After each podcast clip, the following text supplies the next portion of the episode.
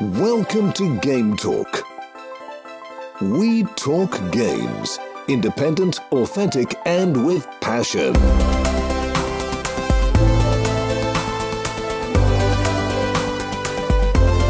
Here is your host, Joey.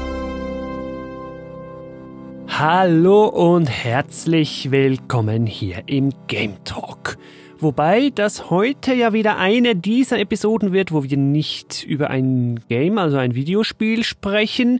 Nein, vielmehr sprechen wir über eine Serie und das weißt du natürlich schon, weil du den Titel gelesen hast, aber du wirst auch gleich schon gemerkt haben, warum wir das heute hier können, denn einmal mehr handelt es sich um eine Verfilmung bzw. Verserierung, du weißt, was ich meine, eines Videospiels.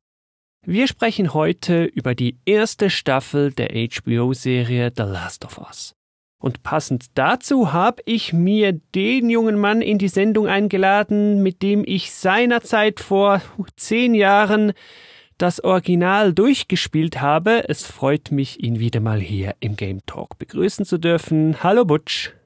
Hi Joey. Schön bist du mal wieder hier.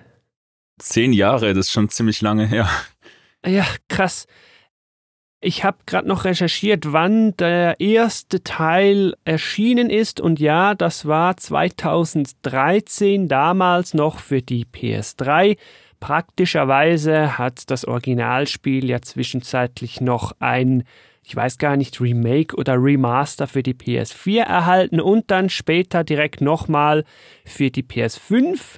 Das kann man heute also in sehr gepolischten Versionen noch nachholen. Und du, Butch, hast sogar im Hinblick auf diese Episode hier zur Vorbereitung da noch mal kurz reingespielt, ne? Genau, ich habe das Remake für die PS5 angeguckt. Da habe ich jetzt bisher, ich bin noch nicht so weit, einen sehr positiven Eindruck. Also das wurde wirklich ganz hübsch wieder neu aufgemacht. Offenbar in derselben Engine ausgearbeitet wie der Teil 2 von The Last of Us. Ja. Also optisch ist es ein PS5-Spiel. Es ist wirklich auf dem neuesten Stand der Dinge. Und offenbar auch inhaltlich oder so ein bisschen im Detail hat sich da mechanisch im Gameplay leicht was geändert. Ich, mir ist es jetzt nicht so bewusst, was sich alles geändert hat, aber es spielt sich sehr modern und der Eindruck von dem Spiel, also den ich schon 2013 hatte, dass das wirklich interessant erzählt wird, diese Geschichte, dass es zwischen Spiel und Film sich irgendwo dazwischen bewegt, der ist gleich wieder aufgekommen. Hm. Noch schnell zur Erinnerung, natürlich von Sony gepublished, also das Spiel, ich rede jetzt noch nicht von der Serie, entwickelt vom bekannten Naughty Dog. Jetzt, du hast 2013 Original jetzt auch erwähnt. Mich interessiert ja als du die Serie jetzt gestartet hast, konntest du dich überhaupt noch ans Spiel erinnern? Bei mir kam eher so Schritt für Schritt dann langsam die Erinnerung zurück. Einzelne Szenen hatte ich mit ein paar Ausnahmen vom Spiel kaum noch im Kopf. Wie ging es dir da? Ja, also die Erinnerung war auch eher ein bisschen verschwommen. Also ich habe teilweise Szenen wiedererkannt, und dann habe ich dann auch wirklich Freude an der Serie bekommen und zwei, drei äh, Episoden-Podcasts mir angehört. Aha. Und daraus dann auch rausgehört, dass gewisse Szenen eins zu eins übernommen wurden. Also da hat man sich am Material, an dem Videospiel, wo es sich äh, angeboten hat, wirklich bedient und das mit Herzen übernommen. Aber es gibt auch durchaus inhaltliche Unterschiede.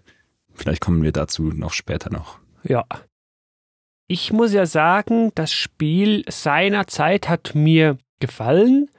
Aber vielleicht hast auch du das so ein bisschen gesehen. Du hast ja gesagt, spielt irgendwie so zwischen Spiel und Film. Mir haben damals die spielerischen Teile lustigerweise fast weniger gefallen als die erzählerischen. Also ich meine mich sogar erinnern zu können, damals die Frage schon aufgeworfen zu haben, hm, würde dieses Spiel vielleicht nicht besser als Film oder Serie funktionieren und vielleicht können wir auf die Frage dann nochmal zurückkommen.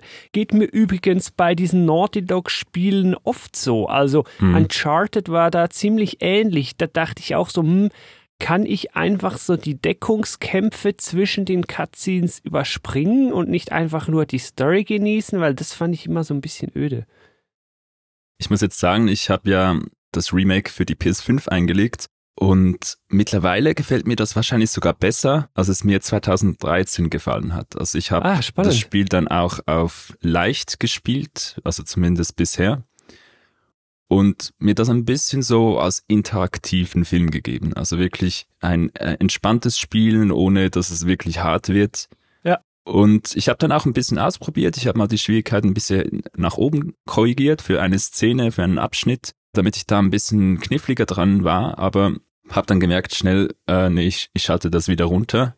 Das wird mir zu blöd auf die Zeit. Und Ja. das Spiel ist da auch ganz sympathisch. Also man hat da wirklich freie Wahl. Man kann auch einzelne Elemente vom Spiel in der Schwierigkeit runtersetzen, während man anderes in der Schwierigkeit oben behält. Also das Ah. ist sehr gut gemacht. Ja, ja, das, das ist wirklich cool. Aber ja, du hast recht. Äh, es ist ein Spiel, wo ja, wo die spielerischen Elemente dann irgendwann ein bisschen repetitiv werden. Mhm.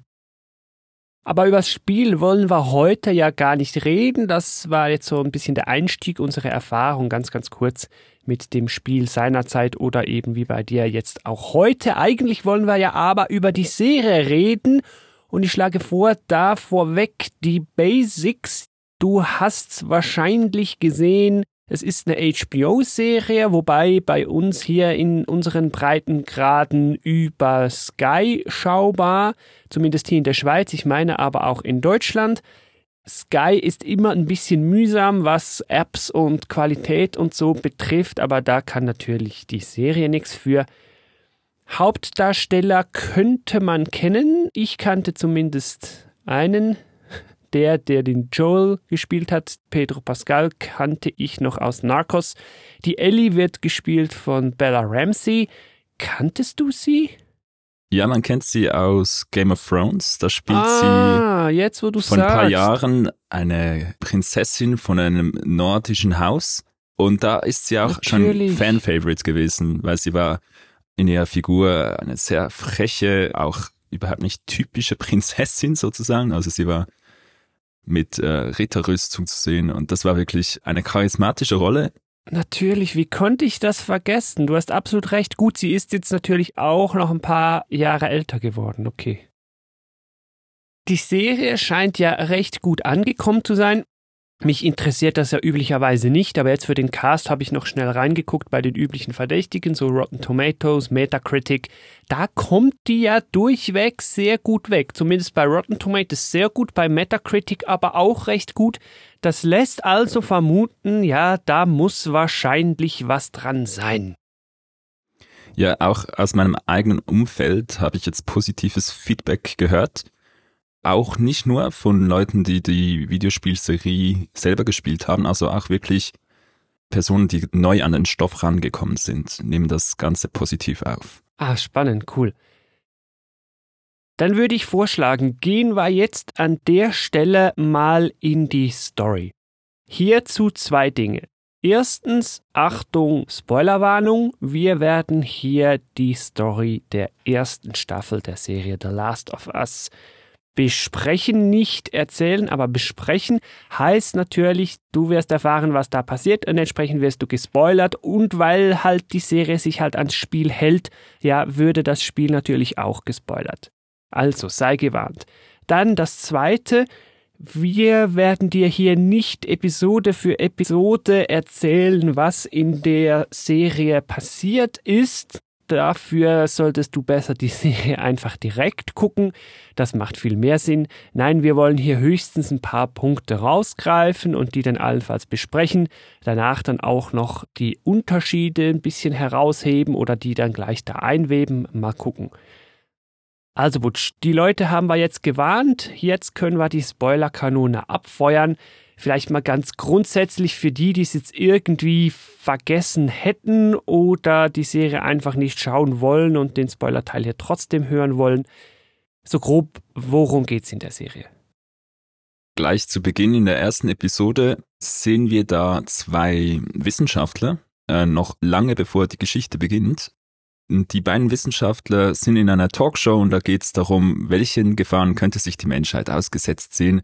Und der eine Wissenschaftler, der beschäftigt sich mit Viren Mhm. und der andere mit Pilzen. Und äh, aus der Diskussion kommt dann auf, der eine erklärt, ja, ein, ein Virus, der könnte ja die Menschheit bedrohen und es könnte noch größere Ausbrüche geben, als es bis dahin gab. Also da kommt uns dann auch ein bisschen die Gegenwart entgegen. ja. Aber auch das andere wird gezeigt. Also der andere Wissenschaftler, der erklärt, dass Pilze eine Gefahr sind, die bisher deutlich unterschätzt wurde. Aha. Und dann erklärt er, was der Cordyceps ist. Also dieser Pilz, der äh, im Tierreich vorkommt und tatsächlich das Gehirn von Ameisen angreifen kann und danach so eine Art Gedankenkontrolle oder Lenkung der Ameise einsetzt. Und das ist wirklich ein interessantes Phänomen, das es in der Realität gibt. Ja, da musste ich auch lachen. Wer da schon denkt, oh, Science Fiction, nein, das gibt's wirklich. Mega creepy. Der Pilz, der diese Insekten, eben nicht meine primär Ameisen, befällt, den gibt's wirklich. Boah. Falls ihr euch das ansehen wollt, es gibt da auch einen Ausschnitt bei BBC, wo man das sehen kann. Also es ist wirklich sehr creepy. Den Link, Butch, musst du mir geben, dann hau ich den in die Show Notes, dann kann ich die hier direkt noch sagen, dann vergesse ich die nicht. gametalk.fm slash The Last of Us 1 im Web oder noch praktischer direkt schon bei dir in deiner App unten in der Beschreibung. Äh, gegen Schluss von diesem Opening der Serie sagt dann der eine Wissenschaftler, würde die Temperatur auf der Welt ansteigen, dann könnte es ja sein, dass sich diese Pilze äh, den neuen Bedingungen anpassen müssten, weil zur Zeit, also zur, in der Gegenwart zum Glück immer noch, können diese Pilze bei Körpertemperatur bei Menschen im Blut nicht überleben. Mhm. Und deshalb sind sie bisher keine Gefahr. Da wird dann so ein bisschen aufgezeigt, dass ein Klimawandel vielleicht eine Infektion von Menschen ermöglichen könnte. Ja, und dann natürlich, hint, hint, wie könnte es anders sein? Genau das ist dann später passiert. Und mit dem Ausbruch, darf ich sagen, beginnt dann die Serie eigentlich. Wobei, wie der Ausbruch dargestellt wird, das spielt noch leicht vor der Serie. Wir sehen da, wie das in Indonesien offenbar zum ersten Mal ausbricht. Jakarta, wie da dann auch eine Wissenschaftlerin herangezogen wird und man noch probiert, da irgendwas zu tun und man merkt dann, oh nee, das wird schwierig. Auch da wurde mir unheimlich, weil die Wissenschaftlerin dann dem Militärkommandanten erklärt, das Einzige, was jetzt noch hilft, ist bombardieren. Das ist auch Ja, sehr, Szene. sehr gruselig. ja. Ich weiß jetzt gar nicht mehr. Du hast ja den Anfang des Spiels nochmal gespielt. Ich meine, die Backstory, also die ganze Herkunft dieser Pilzinfektion, Pilzzombie-Krankheit, wird so im Spiel nicht dargestellt, oder täusche ich mich da? Ja, genau. Also das, was wir jetzt gerade erzählt haben, das ist alles neu. Das sind diese Cold Openings der ersten und zweiten Episode, wo die Vorgeschichte noch ein bisschen aufgebaut wird und auch ausgeweitet wird. Mhm. Und ja, das finde ich bisher sehr gelungen. Also es gibt auch noch andere Stellen, wo wir Neues sehen. Und das hat mir bisher immer sehr gefallen, wenn da diese Welt ein bisschen geöffnet wird und auch die Hintergründe ein bisschen deutlicher werden. fand ich auch sehr sinnvoll.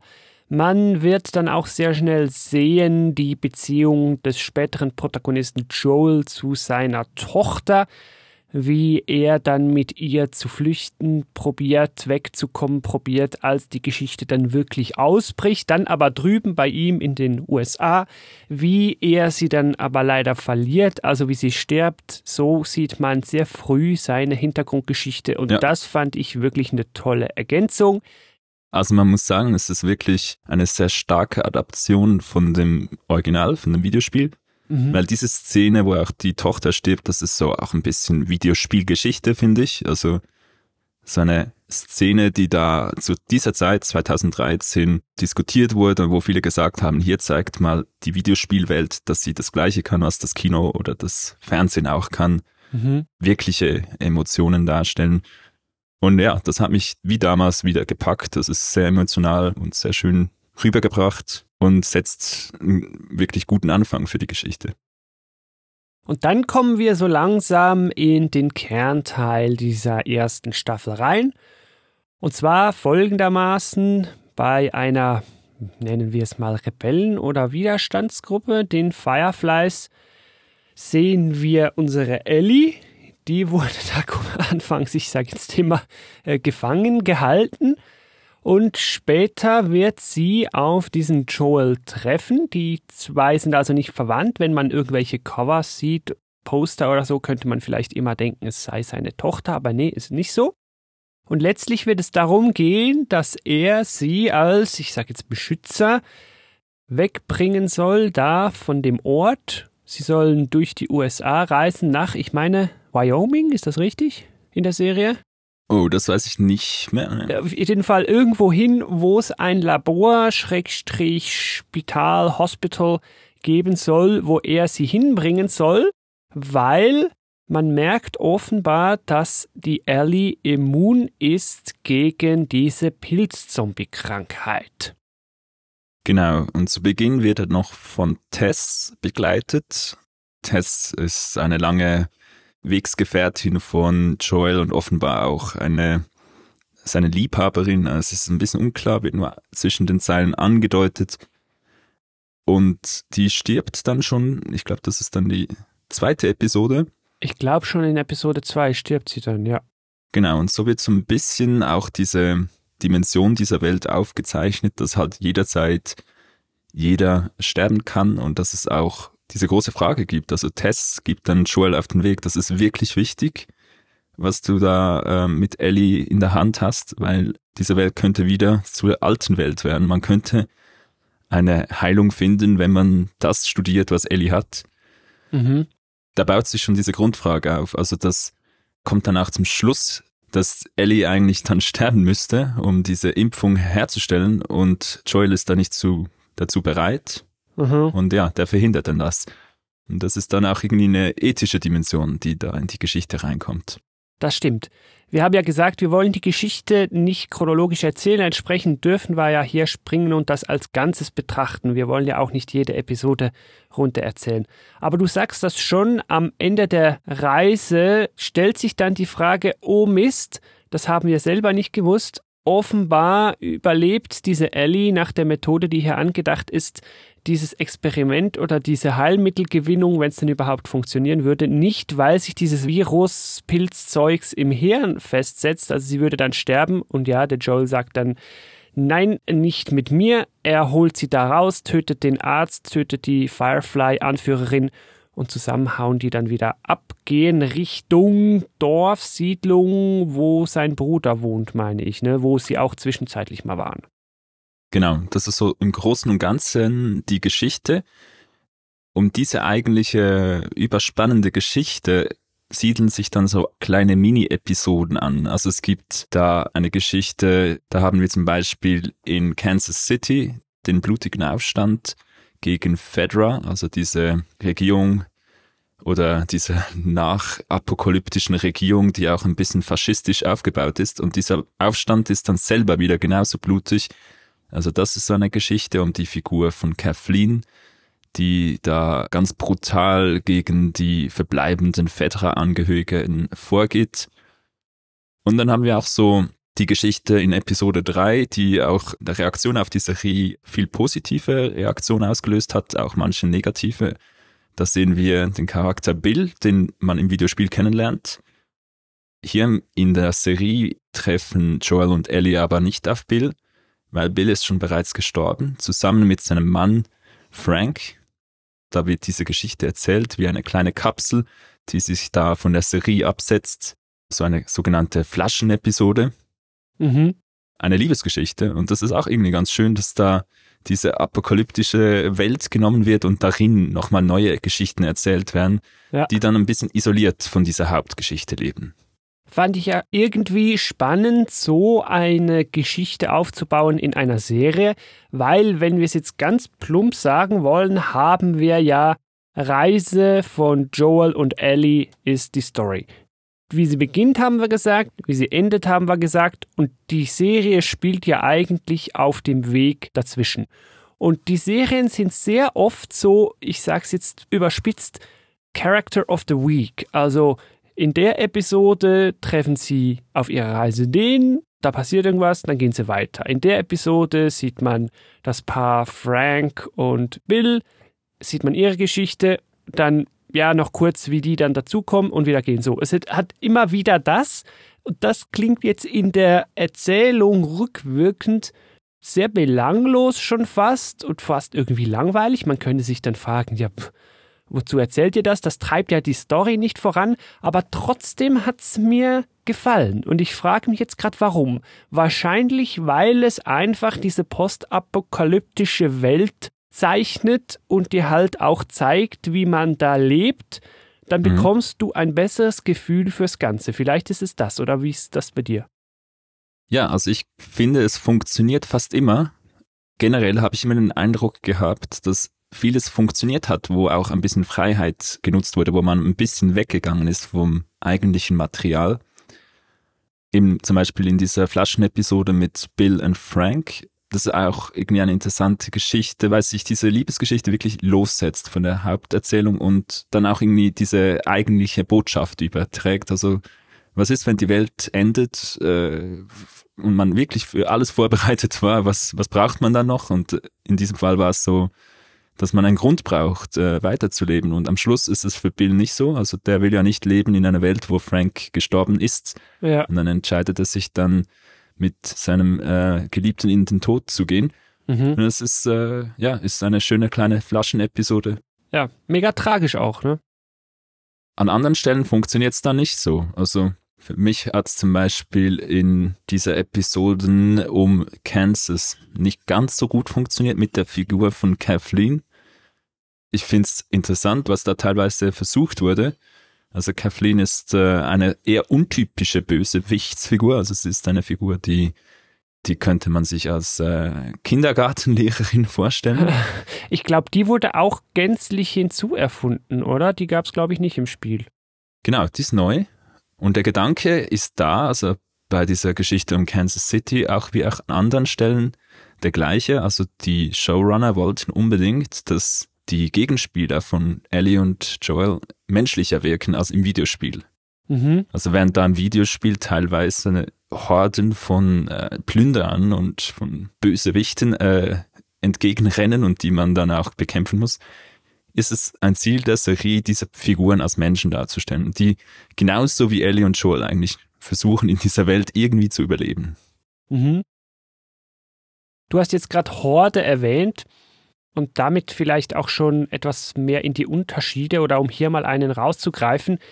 So wie ich das Spiel noch in Erinnerung habe, wird man da sehr regelmäßig gegen diese Infizierten, gegen diese Pilzzombies kämpfen. Es gibt dann verschiedene Iterationen davon, der schnelle, der klobige und so, damit da das Gameplay ein bisschen Abwechslung bekommt. Und sowas braucht es ja hier dann auch nicht. Und ich meine, das merkt man auch man hat hier in The Last of Us der Serie relativ wenige Kämpfe gegen solche Infizierten, die hier dargestellt werden. Wie fandest du das? Also grundsätzlich gefällt mir das mit der reduzierten Gewalt in der Serie, aber auch mit diesen seltenen Kontakten mit den Infizierten, weil dadurch ist es wirklich auch aufregender, wenn dann mal so ein Infizierter auftaucht. Meistens gelingt das auch sehr gut.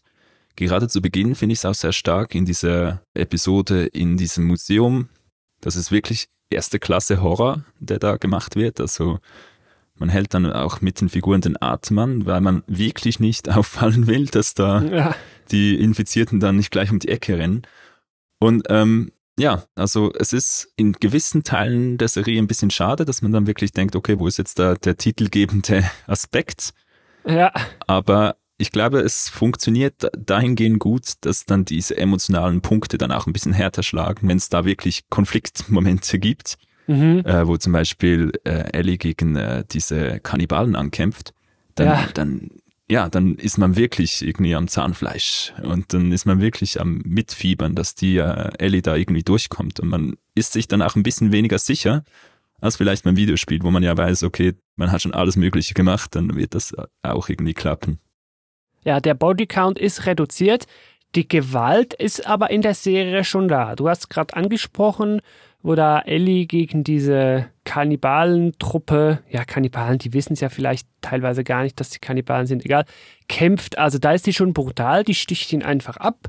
In der, mhm. meine gleichen Episode auf der anderen Seite, der Joel, der wieder auf den Beinen ist, wird da von denen gesucht und er kann da den ersten töten, dann zwei will er irgendwie befragen und die tötet er dann auch, aber zuerst natürlich beim Befragen noch ein bisschen nachhelfen mit ins Bein stechen und so. Also Mhm. Da gibt es schon recht krasse Szenen, nicht nur einfach wegen der reinen Gewalt, auch so emotional. Also wenn wir uns noch weiter zurückerinnern, zum Beispiel, wo da die zwei jungen schwarzen Brüder in einer Episode vorkommen und dann der Ältere den Jüngeren erschießt, weil er merkt, dass der gleich zum Pilzzombie mutiert und so. Also schon üble Sachen, die man da sieht. Also das ist nichts für weichgesottene Zuschauerinnen da. Ja, also ich finde das dahingehend auch positiv, dass die zwei Hauptfiguren überhaupt nicht als die positiven Protagonisten dargestellt werden. Sie sind graue Figuren, mhm. die auch grau handeln. Und wenn ich das so ein bisschen beobachte, was dann da Joel gegen Ende der Serie macht, also der hat da Dutzende Fireflies in einem äh, nahezu Amoklauf umgelegt, um ja. dann die Ellie zu retten. Das ist von pur emotionaler Gewalt geleitet. Da finde ich, kann man es ja hinterfragen, weil sein Motiv ist da ja äh, relativ egoistisch. Ich will meine Freundin retten in dem Sinne. Kann man sich fragen, ja, hm, okay, darfst du dafür andere töten, vor allen Dingen, wenn die da eigentlich gerade ein Heilmittel für die ganze Welt herstellen wollen, hm, ja, schwierig, zeigt schon, wie grau das wird, ja, aber früher wird's einfacher und zeigt dir aber auch die Brutalität der Welt. Also wenn du da von irgendeinem Plünderer halt angegriffen wirst in der Postapokalypse, dann heißt es einfach, entweder tötest du den oder der tötet dich. Go. Und wenn du halt hm. die Möglichkeit hast, dem in den Kopf zu schießen, dann musst du es tun. Und das ist einfach sauhart, saubrutal, aber es zeigt dir halt auch, wie es da halt läuft, wie die Welt da ist und wie es einem da gehen kann. Das ist so die Spielregel dieser neuen Welt. Und gleichzeitig muss man aber auch sagen, es gibt da Figuren wie zum Beispiel den Bruder von Joel, Tommy, der Joel dann das vorhält. Der sagt, ja, ich habe früher mit dir diesen Weg gegangen, ich habe Menschen auf brutalste Art und Weise äh, ausgenommen, weil das unser Weg war, um, um mhm. in dieser Welt zu überleben. Und Tommy versucht einen Weg, wo er Gnade walten lässt, eine gerechte Welt aufbauen will. Irgendwo ist es vielleicht möglich. Und das ist eben dieser Grundkonflikt, der sich da in dieser postapokalyptischen Welt aufmacht. Also es spiegelt sich ja letztendlich auch ein bisschen im Titel der Serie, The Last of Us, also dass das nicht nur die letzten Überlebenden sind, sondern vielleicht auch so diese letzte Menschlichkeit, die äh, die Figuren in sich haben. Ja, Tommy, da wird's ja interessant insofern. Ich war sehr erstaunt, wie schön und zivilisiert die da in diesem Dorf leben konnten. Also die haben fließend Wasser, wie auch immer, die haben da Strom, wie auch immer, die haben zu essen, die haben Kleidung, die haben ein kleines Kino. Also die haben da wirklich so die Oase inmitten der Apokalypse geschaffen. Fand ich speziell und ich verstehe, dass man da vielleicht auch bleiben will. Ich weiß nur noch nicht so ganz, wie das funktioniert, aber das muss das ja die Serie nicht unbedingt erklären. Also, ja. Schön ist die Szene, wo Joel zu Tommy sagt, das ist doch Kommunismus, was ihr da habt. Und Tommy, äh, ein Texaner, sagt dann natürlich, nein, das ist kein Kommunismus, sicher nicht.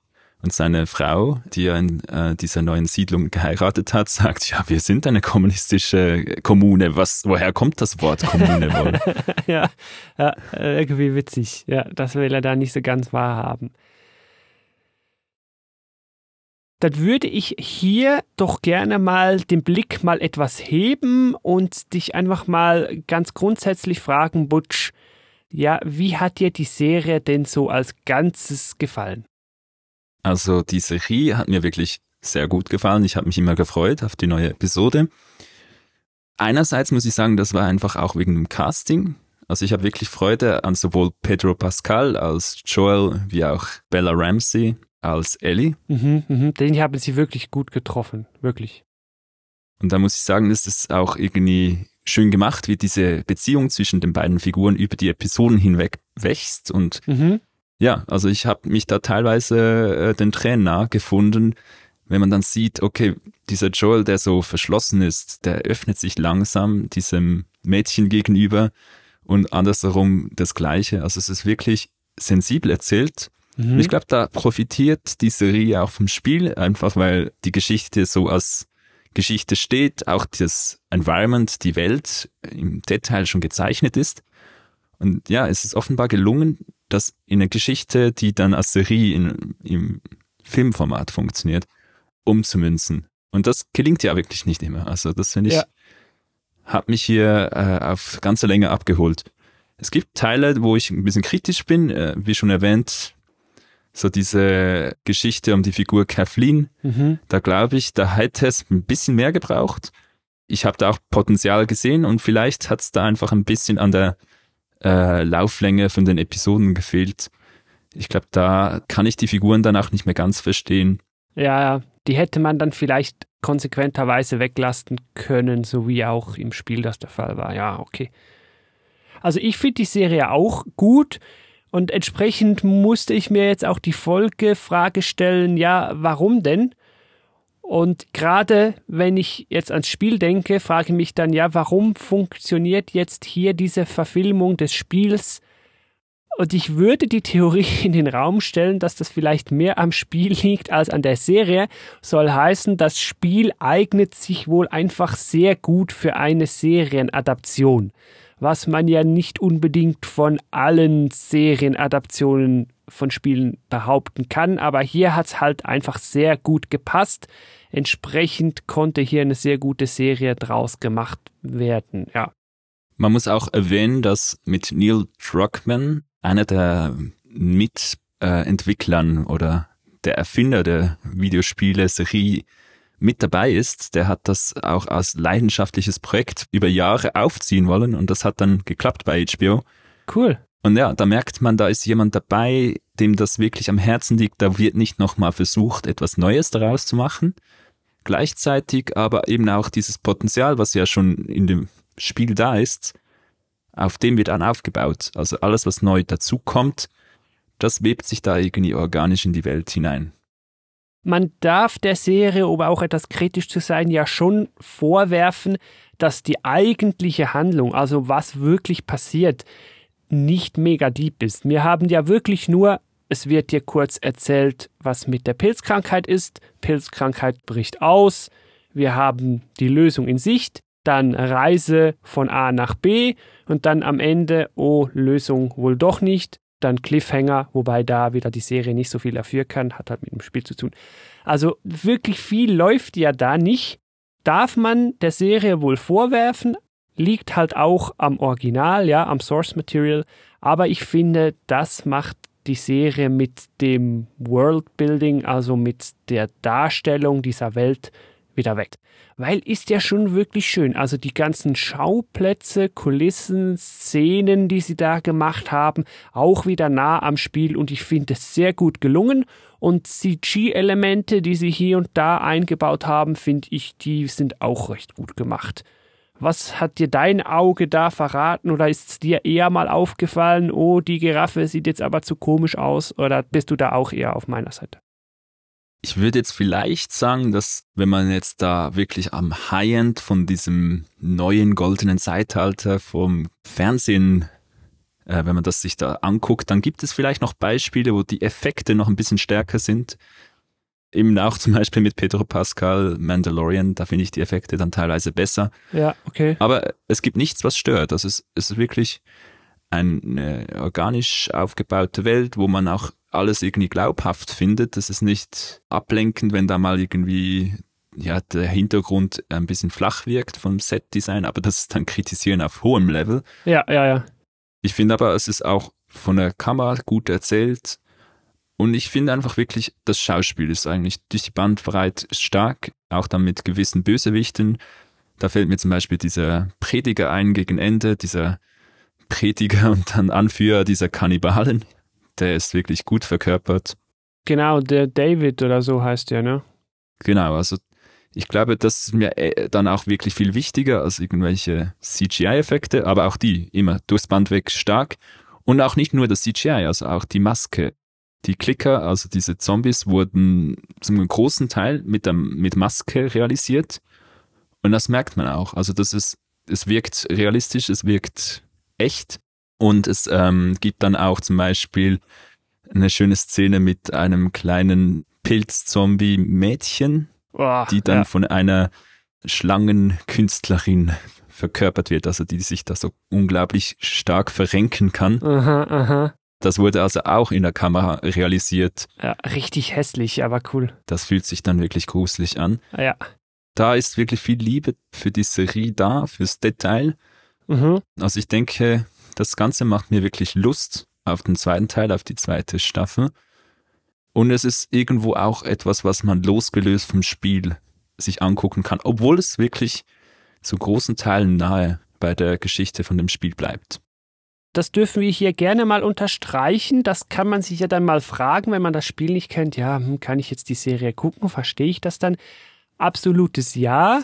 Ich finde auch, die Serie funktioniert ganz unabhängig vom Spiel gut. Man muss Spiele nicht mögen, man muss sie nicht kennen. Das geht. Kann man ja auch nicht immer behaupten, aber hier ist das so, also auch deswegen Daumen hoch. Also auch positiv finde ich die schon zu Beginn erwähnten Opener, die die Welt ein bisschen größer werden lassen, also dass man sich da auch ein bisschen getraut hat, diese Geschichte noch ein bisschen weiter durchzudenken. Auch etwas, was ich mir hoffe, dass das zurückkehrt für den zweiten Teil der Serie. Mhm. Positiv finde ich auch, dass nicht alles gleich bleiben musste. Also Fans von der Serie diskutieren dann auch schon ein bisschen die Unterschiede von der Figur von Ellie in dem Spiel verglichen mit der Ellie verkörpert von Bella Ramsey. Ich glaube auch der Joel ist ein bisschen anders. Genau, und das sind aber kleine Finessen, aber es ist auch ein bisschen die Möglichkeit für die Schauspieler, ihre Figur selbst zu beleben und auch ein bisschen in eine neue Richtung zu entwickeln. Mhm, und ich glaube, mhm. das kommt der Serie entgegen. Man spürt diese Jugendlichkeit von der Ellie, respektive von dieser Bella Ramsey. Und das finde ich wirklich, äh, macht die Figuren unglaublich sympathisch und magnetisch. Und auch halt nahbar, man kann sie nachvollziehen. Es macht irgendwie Sinn, ne? es gibt dem Ganzen eine Authentizität. Und ich sehe da, es gibt natürlich auch grundsätzlich einfach von Medium her einen Unterschied zu unserem Spiel. Das ist mir aufgefallen, als ich jetzt kürzlich das Remake auf der PlayStation 5 gespielt habe.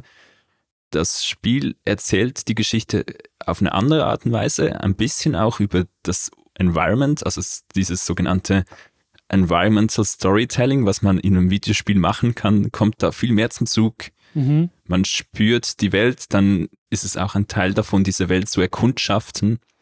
Und dann lernt man etwas über die Geschichte, die sich da in dieser Welt äh, abgespielt hat. Mhm. Das ist halt schwierig in der Serie, ne? Das finde ich, haben die aber auch ganz gut gelöst. In ausgewählten Szenen. Dann gibt es auch manchmal eine Szene, wo man ganz lustigerweise sieht, äh, wie sich da was ganz ähnlich wie im Videospiel abspielt. Also zum Beispiel muss Joel sehr oft Ellie irgendwo hochstoßen mit einer Räuberleiter. Ah, Und äh, das macht man im Spiel dutzende Male und hier in der Serie ist es dann ein bisschen ein Easter Egg. Äh, da muss man ein bisschen lachen, wenn man sich denkt, okay, aber es zeigt ja auch eine gewisse Liebe und einen Respekt für Source Material, ne? dass man da das ernst nimmt. genau, also es ist wahrscheinlich eben genau, wie schon erwähnt, diese Liebe da, weil auch der Showrunner einer der Entwickler des Spiels ist. Und es ist auch gelungen, irgendwie das in das andere Medium zu übersetzen. Ja. Und das finde ich, ist ja, wenn man, da kommen wir vielleicht noch gegen Schluss kurz dazu, es ist nicht immer so einfach, ein Videospiel in eine andere Form, in einem Film umzusetzen. Ja, da werde ich gerne dann gleich dazu kommen. Vorweg noch kurz, äh, leicht negativ vielleicht, die Frage in den Raum, die man aber auch dem Spiel stellen dürfte. Warum eigentlich machen die so ein Geheimnis draus um die Immunität von Ellie? Wäre es da nicht viel einfacher, durchzukommen und Mitstreiter zu finden, wenn du unterwegs sagst, hey, ich habe hier die Lösung des Weltproblems dabei und damit können wir euch alle immun machen oder vielleicht sogar ein paar Infizierte noch heilen? Kommt doch mit, helft mir, gebt mir Munition und Essen und Gewehre und dann tun wir das zusammen und setzen eine Lösung um. Aber nein, sie entscheiden sich ja immer für den Alleingänger beziehungsweise so den Tag-Team-Weg zu zweit. Hm. Muss wahrscheinlich auch so sein, weil sonst einfach alles auf den Kopf gestellt würde. Aber man kann sich ja schon fragen, ist es generell die beste Strategie? Ja, generell ist ja die Frage, sind diese Strategien richtig, die da gewählt werden? Also wenn da Joel irgendwie nur den Weg der Gewalt kennt, dann ist das auch ein bisschen die Frage, ob das die richtige Strategie ist. Teilweise ja. muss man sich dann auch fragen, ist das dem Spiel geschuldet, ähm, weil ja das Spiel irgendwo äh, auch kein Aufbaustrategiespiel war, wo man das vielleicht so erzählt hätte. Ja, stimmt. Ja, man muss ja gegen irgendwas kämpfen, ja, sonst hätte man gar kein Gameplay, ja, oder nur ein paar Rätsel. Ja, okay. Ja gut, die Frage, die war nicht so ganz ernst gemeint, aber wenn du da draußen eine Lösung hast, warum das hier so sein muss, dann haus mir doch gern in die Comments. Schau mal in deiner App unten, findest du diverse Wege, wie du uns hier erreichen kannst dann möchte ich an dieser Stelle The Last of Us noch zum Anlass nehmen, ein eher Metathema ganz kurz anzureißen, weil sich es einfach ebenso schön anbietet. Und das ist die Frage, ja, du machst eine Serie zum Spiel, hältst du dich lieber nah dran oder entfernst du dich lieber weiter weg? Wir haben jetzt hier mit The Last of Us eine Serie, die den ersten Weg gegangen ist und sich sehr nah an Source Material hält und sich nur wenige Abweichungen gönnt. Dann kann ich mich aber auch sehr gut an den 157. Game Talk erinnern, wo wir die Halo-Serie besprochen haben. Da wurde ja der andere Weg gewählt, da hat man sich sehr, sehr weit vom Source Material entfernt. Jetzt die Last of Us Serie ist, wie wir herausgefunden haben und auch wenn wir in die Kritiken schauen, sehr gelungen. Die wird sehr geschätzt von Leuten auch, die die Spiele kennen. Ja, bei der Halo-Serie war es wieder das Gegenteil, die ist eher durchgefallen. Jetzt kann man sich fragen als Lehre daraus, okay, wenn wir uns eine Videospiellizenz einkaufen, um daraus eine Serie zu machen, sollten wir uns dann nicht besser nah am Spiel halten? Butch, wo stehst du da? Ich finde es schwierig, da wirklich so eine Grundregel aufzustellen.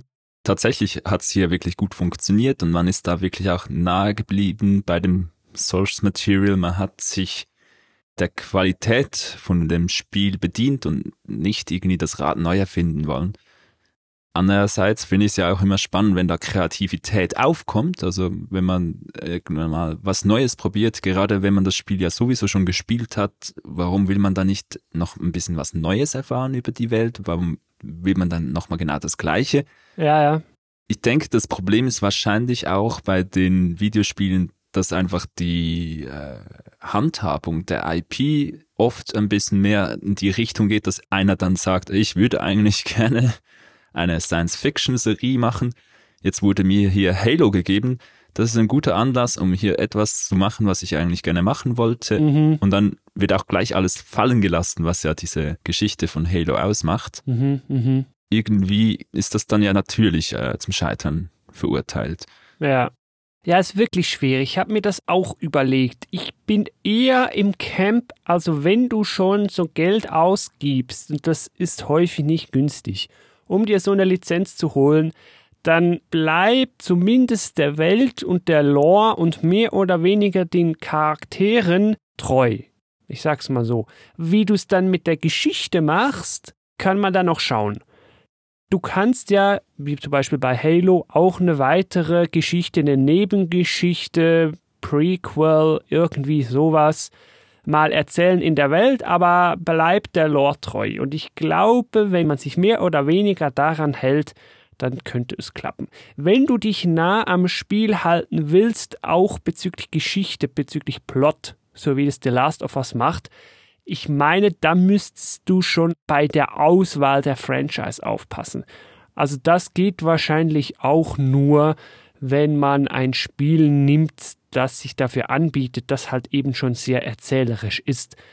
Und The Last of Us ist das und Halo, um wieder den anderen Vergleich zu nehmen, ist das halt eben weniger. Da gibt es viel Lore drumherum, aber ein Halo-Spiel als solches, als Serienepisode wiederzugeben, schwieriger.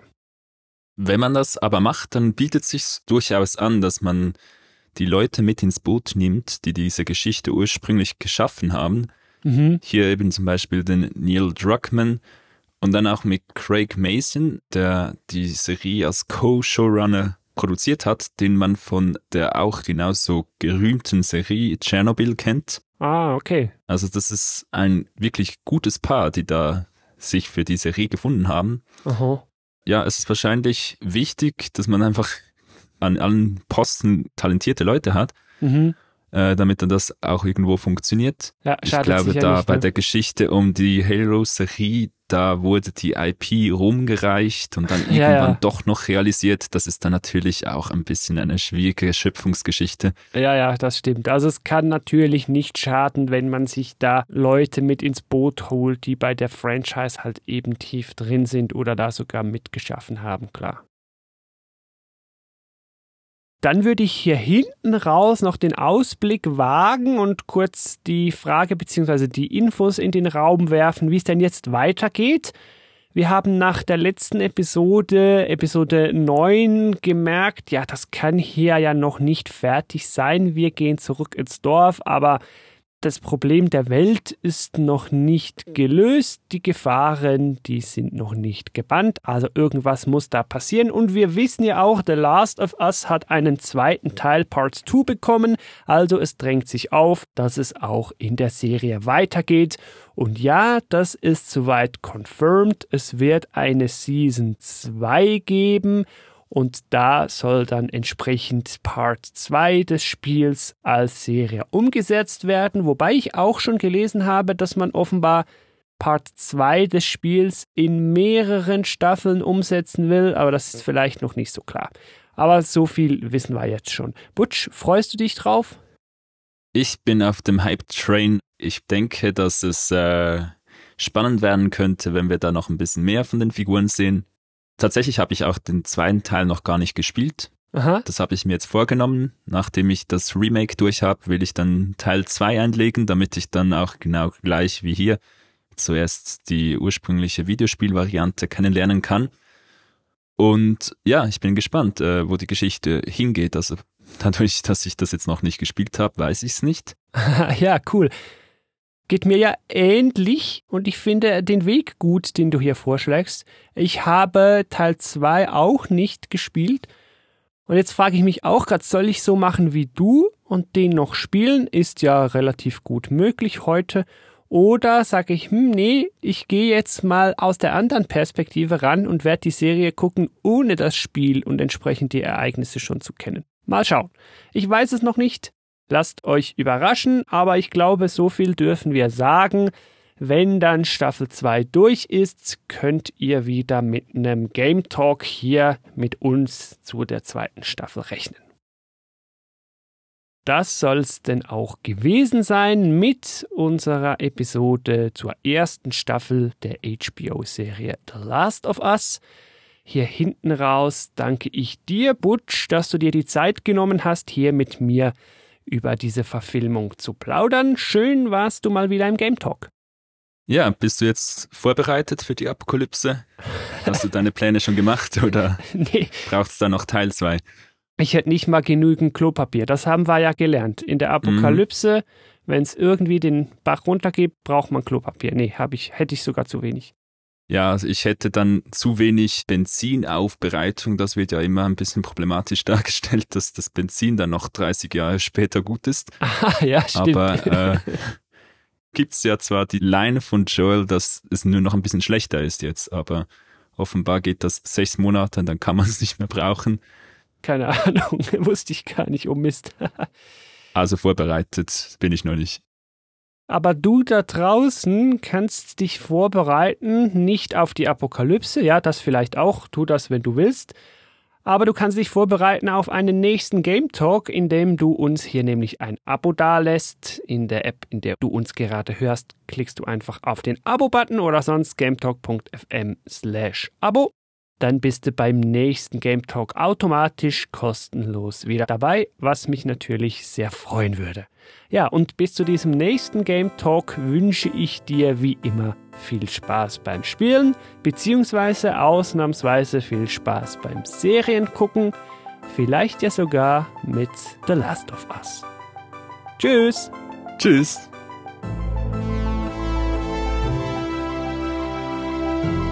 Thank you for listening to Game Talk.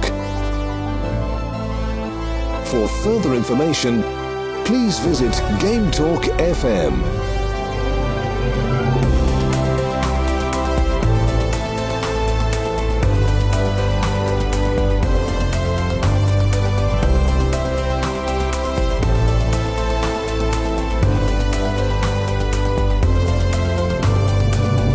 Till next time.